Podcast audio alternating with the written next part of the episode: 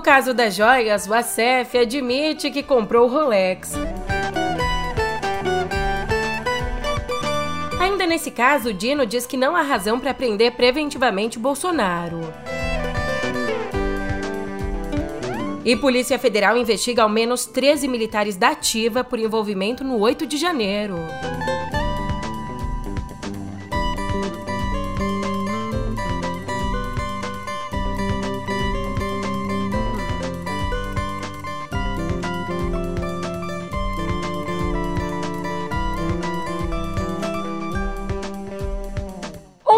Ótimo dia, uma ótima tarde, uma ótima noite para você.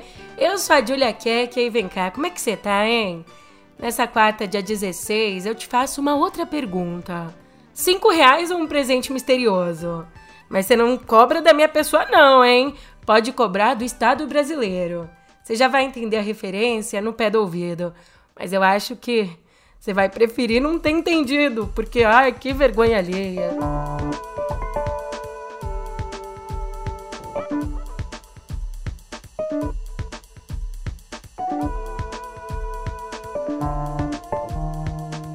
Eu fiz essa pergunta porque aparentemente teve gente que comprou sem ver o quê. Ou não? Sabe o Rolex que o então presidente Jair Bolsonaro ganhou de presente da Arábia Saudita? Ganhou, vale lembrar, na condição de chefe de Estado. Então, um dia depois de dizer que nunca tinha visto esse Rolex ou qualquer joia, ontem o advogado Frederic Wassef afirmou que comprou sim o um relógio nos Estados Unidos com o próprio dinheiro dele mas negou que participou de uma operação resgate para recuperar o item que foi apreendido. Chegou ao meu conhecimento que esse relógio estava lá. Eu tomei a decisão de comprar. Entendeu? Foi solicitado, comprei e fiz chegar ao Brasil. Agora, se o senhor quiser perguntar detalhamento, olha, qual voo, que hora você entrou, para quem você deu, como o relógio. Nesse momento eu não vou poder falar. Nesse momento eu não posso falar. Eu entrei, experimentei, serviu, comprei. Serviu, comprei. Serviu, comprei. E a compra aconteceu no dia 14 de março. Sabe que dia foi esse? Exatamente a véspera do TCU dar cinco dias úteis para o governo entregar joias recebidas numa viagem oficial à Arábia Saudita em 2019. Então, ali mostrando o recibo de compra no valor de 49 mil dólares, o ACF disse que comprou, que é dele e que, portanto, é o governo brasileiro que está devendo para ele. Frederico, o ACF fez chegar um bem de 300 mil reais ao erário público. Então, eu fiz um favor à pátria, ao governo federal e às autoridades. O meu objetivo quando eu comprei esse relógio era exatamente para devolvê-lo à União, ao governo federal do Brasil, à presidência da República. E isso, inclusive, por decisão do Tribunal de Contas da União. Espero que ele também tenha comprado óleo de peroba, né? Pra tanta cara de pau. Tome. Bem, na coletiva, ele negou ter amizade com o Cid, disse que só mantém uma relação muito formal. Eu, Frederico Wassef, comprei o relógio, paguei com o dinheiro lícito que eu tenho a origem do dinheiro, não foi Jair Bolsonaro, fui eu e eu assumo a responsabilidade. Não foi o Coronel Cid que falou: olha, o ACF, vai lá, me compra o relógio, traz. Eu fui, eu assumo, eu comprei. E isto era para atender uma determinação do Tribunal de Contas da União. E quem pagou esse Rolex fui eu, do meu dinheiro. E o ACF disse mais. Falou que já tinha uma viagem pessoal marcada para os Estados Unidos, que pagou em dinheiro para conseguir um desconto de 11 mil dólares, que o dinheiro usado é lícito e que a aquisição foi declarada à Receita Federal. Eu não fui fazer resgate.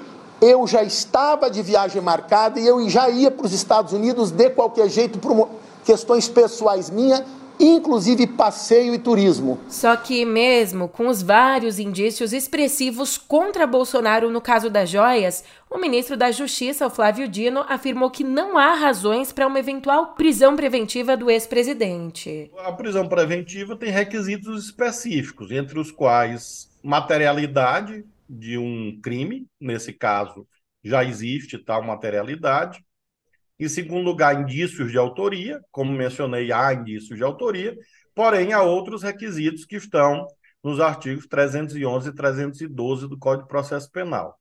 Então, nesse momento, veja, nesse momento, neste dia em que nós estamos conversando, não vejo ainda razões para essa medida extrema.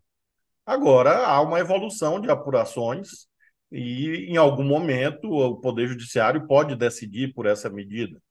Mas, nesse momento, as apurações ainda estão andando, ainda estão evoluindo. Então, acho que o que é importante para todos e todas, para a sociedade, é a garantia de que a verdade está sendo é, progressivamente é, trazida ao processo, aos autos, ao inquérito, e, e demonstrada à sociedade. Então, meu papel aqui é garantir segurança jurídica, é garantir que as investigações são independentes e técnicas. Isso está acontecendo, e sem dúvida, e digo isso com base em 33 anos de experiência profissional, outros indícios, outras provas, com certeza, deriva, vão derivar desse acervo já bastante robusto que está no inquérito. Aí, a cada dia, com certeza, a autoridade policial fará, fará essa avaliação quanto a um eventual pedido de prisão e cabe ao Poder Judiciário decidir. E todas essas investigações sobre as joias vão ficar a cargo do Supremo Tribunal Federal, atendendo a um pedido do Ministério Público Federal em São Paulo. Pedido que foi acatado pela Justiça Federal de Guarulhos. Que, Julia? É que, para você entender, como o caso ele começou no aeroporto de Guarulhos com a apreensão de um conjunto de joias pela Receita Federal em outubro de 2021, parte do inquérito tramitava na cidade. Falando em investigação, segundo um levantamento da Folha, pelo menos 13 militares da ativa, considerando dois generais, nove coronéis, um major e um sargento, estão na mira da Polícia Federal por conta dos ataques do 8 de janeiro. As suspeitas aqui incluem inércia em relação ao acampamento golpista instalado em frente ao quartel-general do Exército em Brasília, também inação da guarda do Palácio do Planalto e participação direta nos atos. E eu trago nomes, tá? Entre os alvos estão os generais Gustavo Dutra e Carlos Feitosa Rodrigues, os coronéis Vanderli Silva Júnior, André Furtado, Paulo Fernandes da Hora, Márcio Rezende Júnior, Rodrigo Bragança Silva, Jean Dermário da Silva, Jean Lawande Júnior, Marcelino Carneiro e Mauro Cid, também o Major José Eduardo Natali e o Sargento Luiz Marcos dos Reis. O Cid, ex-ajudante de ordens do Bolsonaro, aparece aqui como um ponto em comum entre os outros militares. Aliás, o Cid já tem um novo advogado, tá? O terceiro desde que foi preso em maio. O criminalista César Bittencourt, crítico a delações premiadas, vai assumir a defesa do tenente-coronel. Pessoas ali próximas da família do Mauro Cid afirmam que o advogado foi escolhido para atuar na defesa técnica, descartando a possibilidade de uma colaboração. Só que, como bem traz a Bela Megali, abre aspas, a série de evidências e provas obtidas no caso das joias faz com que a Polícia Federal descarte qualquer interesse num acordo de delação premiada com ex-ajudante de ordens do Bolsonaro, Tenente Coronel Mauro Cid. Fecha aspas. Então é claro, o advogado dele não tá interessado porque a polícia também não tá. Esse aí faz rolo, é trambiqueiro, é golpista e nos traz até a CPMI do 8 de janeiro. Convocado à CPI por aparecer nas imagens de câmeras de segurança durante a invasão ao Planalto, o Adriano Machado, fotógrafo da agência de notícias Reuters, reiterou ontem que trabalhava de maneira neutra e com integridade durante os atos golpistas. O fotojornalista ainda disse ter sido xingado, questionado e ordenado pelos bolsonaristas a deixar o Planalto. Como é que foi exatamente no dia 8 de janeiro em relação a essas ameaças e agressões que o senhor pode ter sofrido? No dia 8, eles, eles vinham de forma bem agressiva com a gente, identificava que eu era fotógrafo e diziam, chegaram a dizer que iriam me jogar lá de cima que, que, que se eu não saísse de lá iam me bater, xingavam o tempo todo. Inclusive teve um momento que uma pessoa, eu estava no mezanino, ele veio com esses tasers de choque para que eu descesse da, da rampa. Então é, foi, foi muito tenso. A gente tenta lidar com leveza com tudo isso, né? Mas às vezes ainda é difícil acreditar em que nível a violência chegou. O nível de ameaça à nossa democracia. Eu acho que você sente isso também. Sobre isso, o presidente do TSE, o Alexandre de Moraes, afirmou ontem que o próprio TSE e o Supremo Tribunal Federal tiveram que inovar para preservar a Constituição e a democracia frente ao que ele chamou de um ataque maciço de notícias fraudulentas nas últimas eleições. Escuta só exatamente o que ele disse ali durante o seminário Integridade da Informação e Confiança nas Eleições. Tivemos nas últimas, eu diria, três eleições, principalmente, duas eleições gerais e uma eleição local, regional, 2018, 2020 e 2022, é, nós tivemos um ataque maciço de notícias fraudulentas, de notícias mentirosas, de crimes eleitorais travestidos de uma falsa liberdade de expressão. E isso fez com que o Tribunal Superior Eleitoral, o Ministério Público Eleitoral e o próprio Supremo Tribunal Federal tivessem que inovar. Inovar é no sentido de preservar a nossa Constituição Federal, preservar a nossa democracia, preservar a lisura é, das eleições, mediante uma agressão inédita, e repito, uma agressão inédita que não é, é uma peculiaridade é, brasileira, mas uma agressão inédita pelas mídias sociais, é, pelas redes sociais, à própria democracia. Enquanto isso, na Câmara, o arcabouço fiscal tá quase, quase. Ele vai à votação na casa na semana que vem, como afirmou ontem o Lira. A decisão ela foi tomada depois de um almoço na residência oficial do Lira com lideranças partidárias. E do lado do governo, o governo espera aprovar a medida ainda esse mês, quando também termina o prazo para apresentar a proposta de orçamento para o ano que vem. Mas o clima não está ajudando, não. Uma reunião exatamente para tratar sobre o arcabouço, uma reunião que aconteceria na segunda, foi cancelada a pedido dos parlamentares, depois do Haddad dizer numa entrevista que a Câmara está com um poder muito grande e que não pode usar esse poder para humilhar o Senado e o Executivo. A Câmara nunca foi e não será irresponsável com os temas que são essenciais para o Brasil. Infelizmente não houve clima, né? alguns líderes é, não queriam que a reunião acontecesse ontem. Pelo menos o relator do projeto, Cláudio Cajado, disse que esse encontro com técnicos e líderes que foi desmarcado vai acontecer na próxima segunda. Só que ele disse também que não existe um compromisso de calendário, não, ao contrário do que o governo quer. Da nossa parte, que é de fazermos essa conversa e deliberarmos sobre as alterações do Senado, com certeza na segunda-feira que vem estará definitivamente encaminhado. Eu vou defender que meu relatório possa é, manter-se como foi daqui da Câmara, como saiu da Câmara. Porém, não vou fazer cavalo de batalha se os líderes acharem por bem manter as alterações do Senado. Para tentar rebolar mesmo com a saia justa, o Lira tentou abafar a situação, diminuir os ruídos, disse que tem uma excelente relação com o governo, mas destacou que é preciso mudar a composição dos ministérios para aumentar a base na Câmara. Lira também fez um comentário rápido sobre a fala do Haddad. Nós não tensionamos, e nem eu acredito em intenção, nós ficamos surpresos. Né? Eu, eu, eu, como disse na minha nota, eu acho que foi inapropriado, talvez um relaxamento excessivo do ministro numa, numa entrevista. E Rosiane Kennedy abre os nossos olhos para uma coisa importante. Ela diz que, abre aspas, no momento em que o presidente Lula mede forças com o presidente da Câmara, o Lira, em meio às tratativas para a reforma ministerial, a crítica do ministro da Fazenda, o Haddad, à força dos congressistas, essa crítica empoderou ainda mais a ala do Centrão que quer espaço dentro do governo. Resultado? É o Lula quem vai pagar a conta pela gafe do ministro. Mais uma notícia antes da editoria de Viver.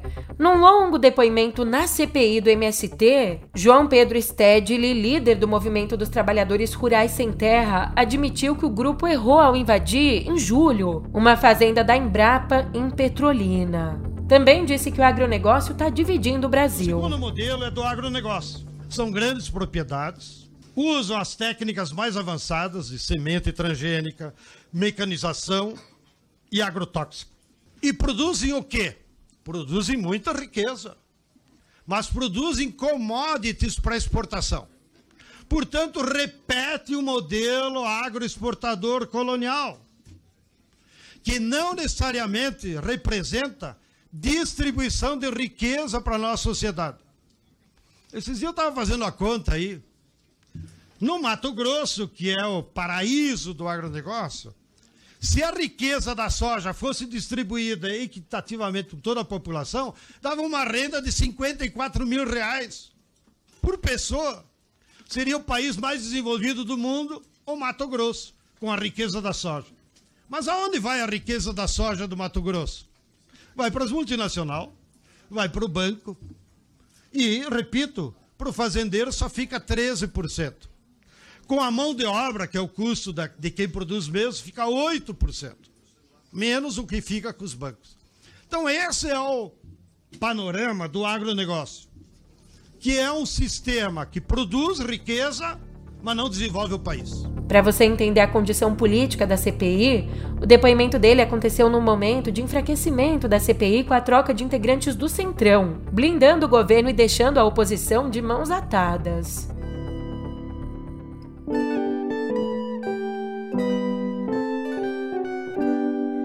Era de manhã, eu estava deitada, né, naquela preguiçinha, enrolando para levantar quando de repente, caiu a luz. E aí a gente já pensa o quê? É, um gato na rua, um transformador que estourou. Mas não, era um apagão nacional. E foi um software de proteção chamado ERAC Esquema Regional de Alívio de Carga. Quem foi o culpado pelo blackout que atingiu 25 estados e o Distrito Federal? Isso de acordo com os técnicos do ONS, o Operador Nacional do Sistema Elétrico, e da ANEEL, Agência Nacional de Energia Elétrica. E ó que curioso, por não estar tá ligado ao sistema nacional, Roraima foi o único estado que não foi afetado por essa falta de energia, que durou seis horas. Mas no fim das contas, o que, que aconteceu? Deixa eu te explicar aqui. Esse programa de proteção ele desligou o sistema elétrico depois de uma brusca alteração de carga durante uma tentativa de transferir energia do Nordeste para o Norte do Brasil, o que provocou uma sobrecarga.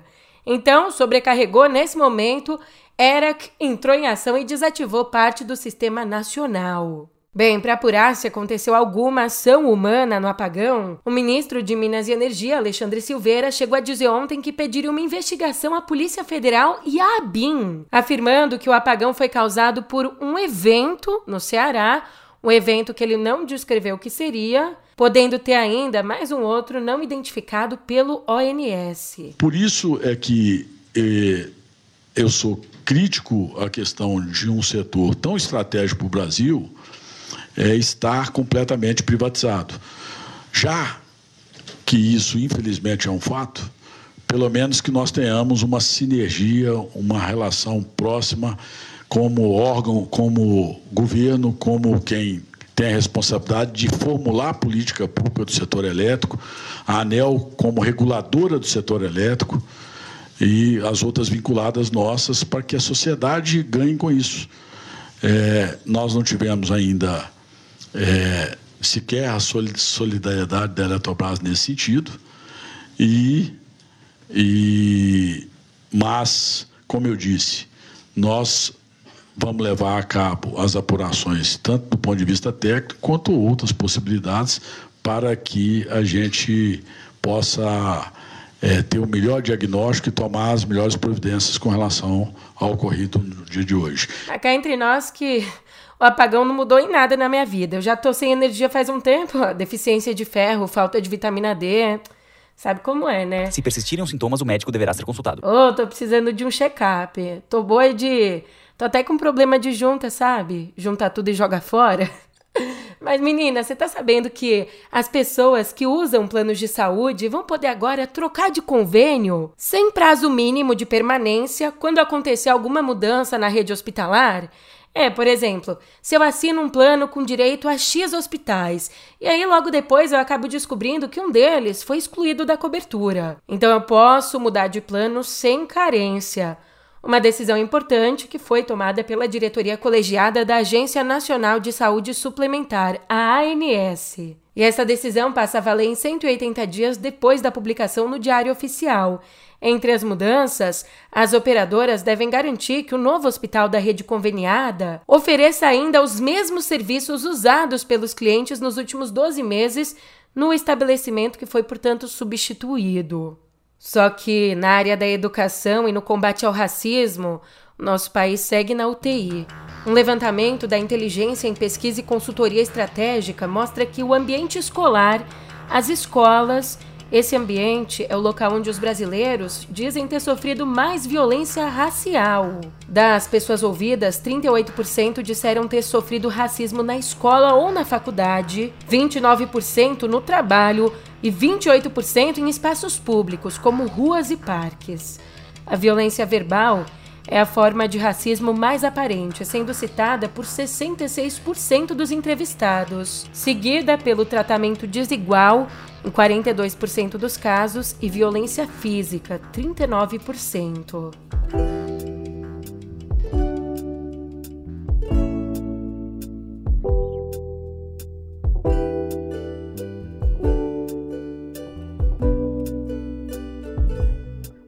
A gente muda de editoria, mas aqui em Cultura o clima não ameniza não. O Festival de Gramado desse ano está marcado pelo luto por conta da morte ontem da atriz Leia Garcia, de 90 anos. Ela que seria homenageada hoje no festival com o troféu Oscarito. Segundo o filho, Marcelo, Leia sofreu um infarto durante a madrugada. Mas o tanto que ela já fez Léa Garcia foi uma desbravadora, uma atriz preta que conquistou seu espaço no cinema, no teatro, na TV muito antes de se falar em representatividade. Em 1957, foi indicada ao prêmio de melhor atriz no Festival de Cannes por Orfeu Negro. Ainda papéis marcantes em novelas como a vilã Rosa de Escravizaura a transformaram num rosto familiar para o público. E ela nunca parou de atuar, participando só no ano passado de quatro longas. Seu talento foi reconhecido em Gramado, ali mesmo onde viveu seus últimos momentos, com quatro quiquitos. Aqui hoje, porque o nosso objetivo e o objetivo dela era receber esse prêmio. É, Dona Leia me deixa um legado muito grande, me deixa lembranças dessa homenagem que foi feita por vocês foi em vida, porque a Leia vive, ela está aqui, ela vai continuar.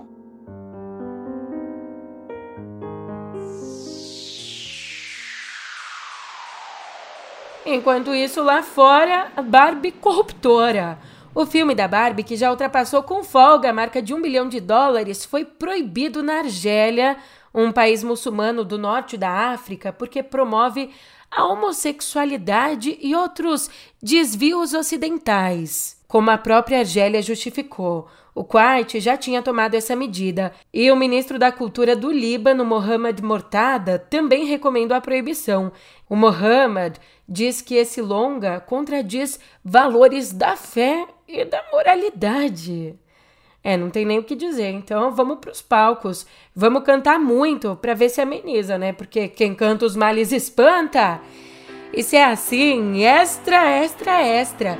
De fato, a data extra da data extra. Paul McCartney anunciou um terceiro show em São Paulo. Ele vai se apresentar no dia 10 de dezembro e os ingressos começam a ser vendidos amanhã para o público em geral. Enquanto isso, os outros dois shows na capital paulista, nos dias 7 e 9 de dezembro, já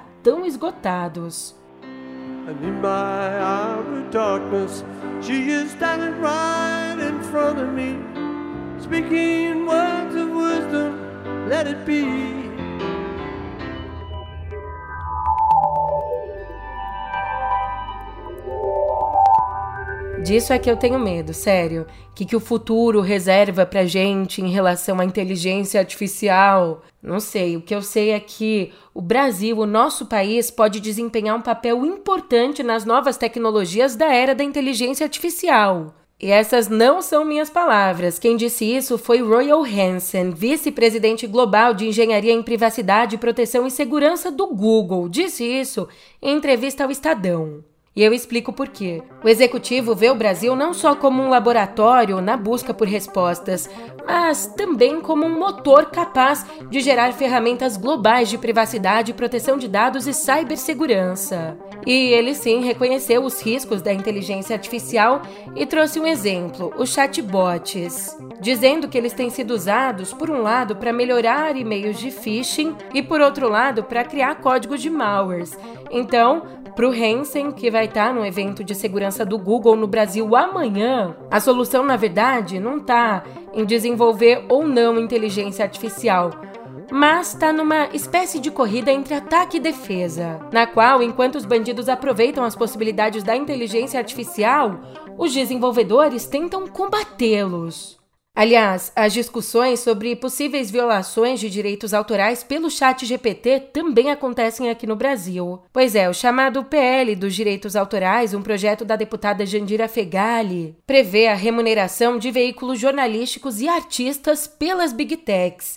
E um dos pontos do projeto também prevê que os chatbots de inteligência artificial sejam obrigados a remunerar os autores de conteúdo. O PL ele seria votado essa semana mesmo, mas no fim da tarde de ontem, o presidente da Câmara, o Lira, disse que a votação não vai acontecer nessa semana. Isso porque os parlamentares não entraram no acordo sobre um ponto específico relacionado a conteúdos que foram produzidos antes da lei.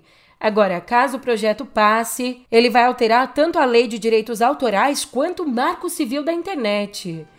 E eu aproveito e deixo marcado aqui que agora eu tô indo nessa, mas já já a gente se vê por aqui. Te espero, hein? Até mais.